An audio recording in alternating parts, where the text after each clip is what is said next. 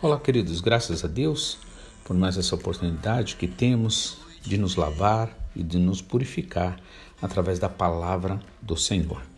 Jesus Cristo deixou bem claro que as suas palavras são espírito e vida, ou seja, somos transformados né, nas nossas necessidades a partir da palavra do Senhor, que nos lava, que nos leva a pensar e a sentir o melhor que o Senhor conquistou para nós na cruz do Calvário. Eu gostaria de, para a nossa meditação deste dia, ler 1 Reis capítulo 3, quando aqui mostra que Salomão pede a Deus sabedoria. E nós sabemos que sabedoria é algo necessário, né, indispensável para que nós tenhamos bons relacionamentos, para que nós tenhamos uma vida de prosperidade, uma vida abençoada, né, uma vida também de paz. Então, versículo 3 diz, declara que Salomão amava ao Senhor andando nos seus preceitos ou nos preceitos de Davi seu pai, porém sacrificava ainda nos altos e queimava incenso.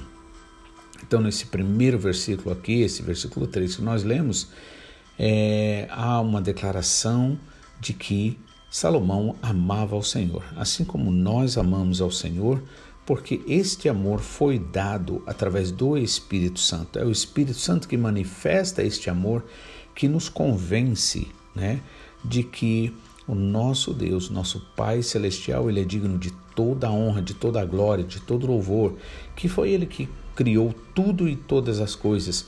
E por isso é, recebemos este amor do Senhor através das suas obras né, na natureza e, acima de tudo, conhecendo que nosso Pai Celestial nos amou de tal maneira que deu seu único filho para que qualquer que nele crê, no Senhor Jesus creia, não pereça, mas tenha a vida eterna.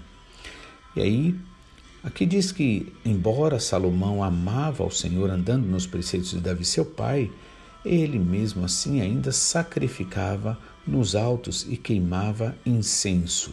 Veja, aqui na verdade, um tipo de prática que era bem comum entre os idólatras. No entanto, ele é, se utilizava daquela forma, daquele jeito de sacrificar, só que é, ele estava ali buscando sacrificar ao Senhor. Né?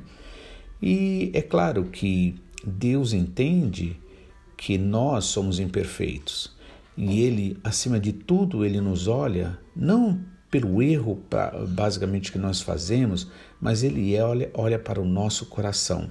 Então, ainda que Salomão queria agradar ao Senhor, sacrificando ao Senhor, a forma como ele fazia, o local onde ele fazia, não era, é, vamos dizer assim, da vontade do Senhor que assim fosse feito. Por isso, a palavra é escrita para que a gente conheça o nosso Deus, conheça a sua vontade, conheça o seu amor e aí nós façamos todas as coisas na sua direção, na direção do Espírito Santo pois Salomão amava o Senhor andando nos preceitos de Davi seu pai, porém sacrificava ainda nos altos e queimava incenso. Né?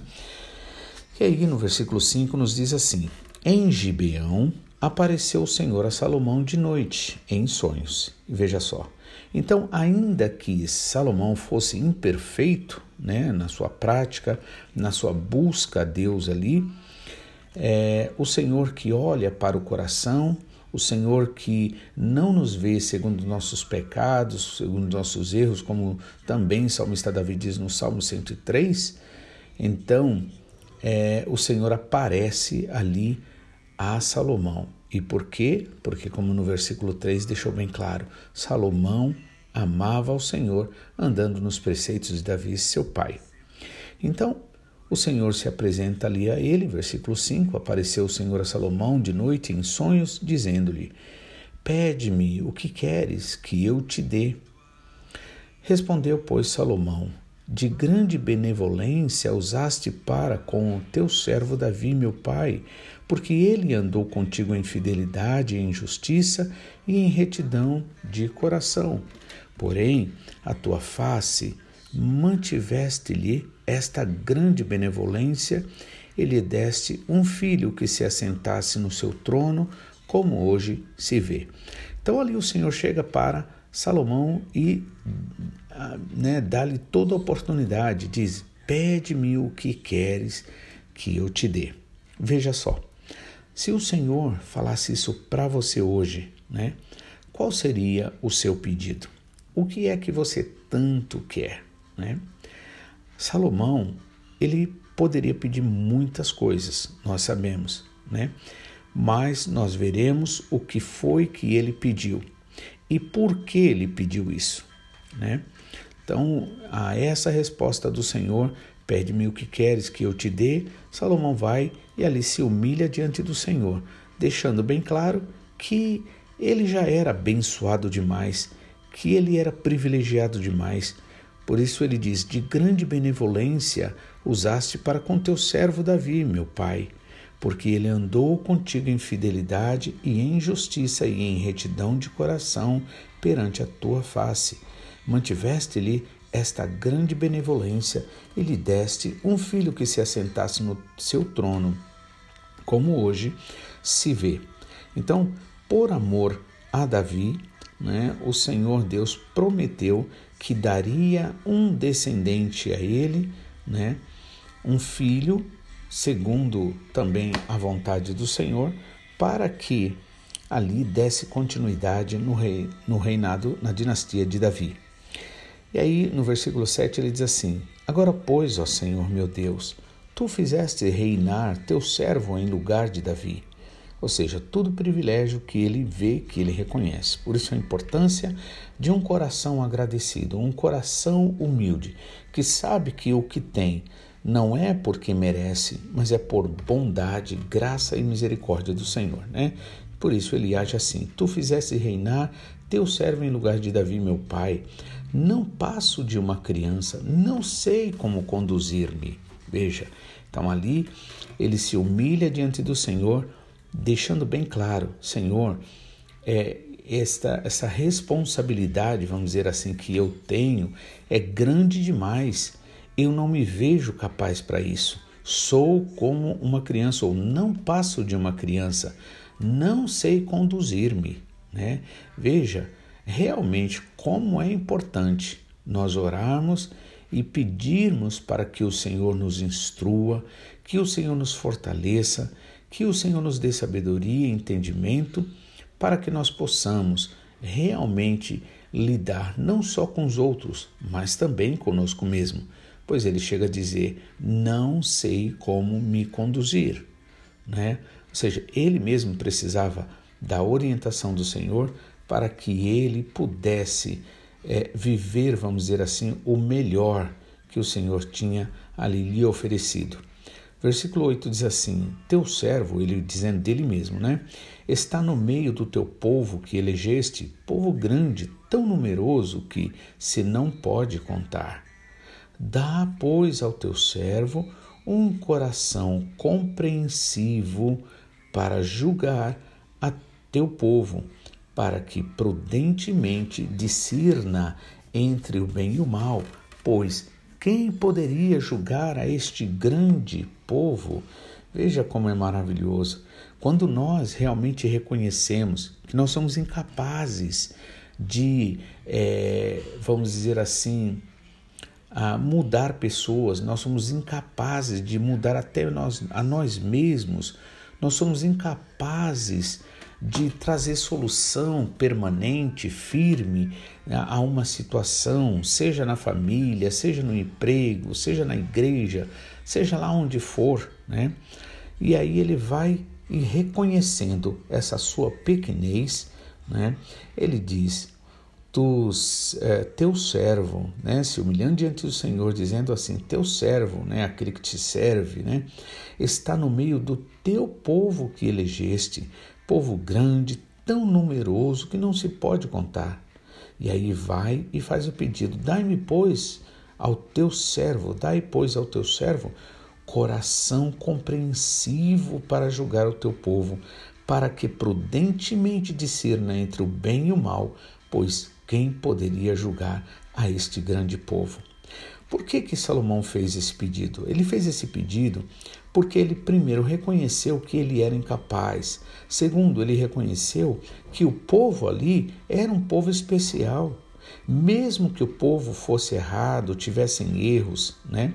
Mesmo que o povo muitas vezes não entendesse né, a, a quem eles eram, ou seja, perdesse o seu próprio valor em meio né, às tentações ali das nações que lhes cercavam, né, ele sabia, Salomão sabia que aquele povo era povo de Deus e não podia ser tratado de qualquer forma. Era necessário realmente para que ele pudesse ser abençoado, para que ele pudesse ser uma bênção na vida daquele povo, do povo de Israel, do povo de Deus, era necessário ter um coração compreensivo para julgar o teu povo. Lembrando mais uma vez que o trabalhar de Deus sempre começa no coração. É no coração que o Senhor constrange a gente. É no coração que o Senhor nos vence, nos convence de que nós precisamos viver este amor que Ele já colocou em nossos corações. Mas muitas vezes nos falta o que? Sabedoria para saber discernir entre o bem e o mal, entre o que de fato né, vem para somar e entre o que realmente vem para dividir. Né? Então, por isso ele diz: dá ao teu servo um coração compreensivo para julgar o teu povo. Ou seja, ele não quer praticar injustiça contra o povo, ele não quer desrespeitar o povo de Deus, ele não quer tratar o povo de Deus de qualquer forma. Por isso, Deus ama muito quando nós consideramos uns aos outros, quando nós verdadeiramente é, preferimos até mesmo ser prejudicados do que prejudicar alguém. Por isso ele vai e pede esse coração compreensivo para julgar o povo de Deus, para que prudentemente ele entenda, ele saiba diferir, é, saiba separar ou entender entre o bem e o mal. E aí ele diz: Pois quem poderia julgar a este grande povo? Né? Então, cada vida com quem nós lidamos pertence ao Senhor. Né? Cada pessoa tem o valor do sangue de Jesus Cristo que foi derramado na cruz do Calvário. Portanto, nós precisamos pedir sabedoria, entendimento a Deus, tanto para lidar com os outros, como também para lidar conosco, para que dessa forma nós venhamos a, a respeitar aquilo que não pertence a nós, porque as pessoas são de Deus e Deus de fato ama aquele que realmente é, tem na sua vida o reflexo do amor de Jesus Cristo, que, mesmo sendo Deus, não exigiu ser tratado como Deus, antes se entregou e foi obediente até a morte e morte de cruz. Portanto, entendemos que o que vale mesmo não é a gente é, saber, conhecer naturalmente. Inclusive, o apóstolo Paulo diz que o conhecimento incha, ou seja, traz orgulho. A gente muitas vezes começa a se achar o tal porque conhece isso, sabe aquilo, aquilo outro. Tendemos a, a, a desprezar as pessoas, né, nos achando superiores a elas.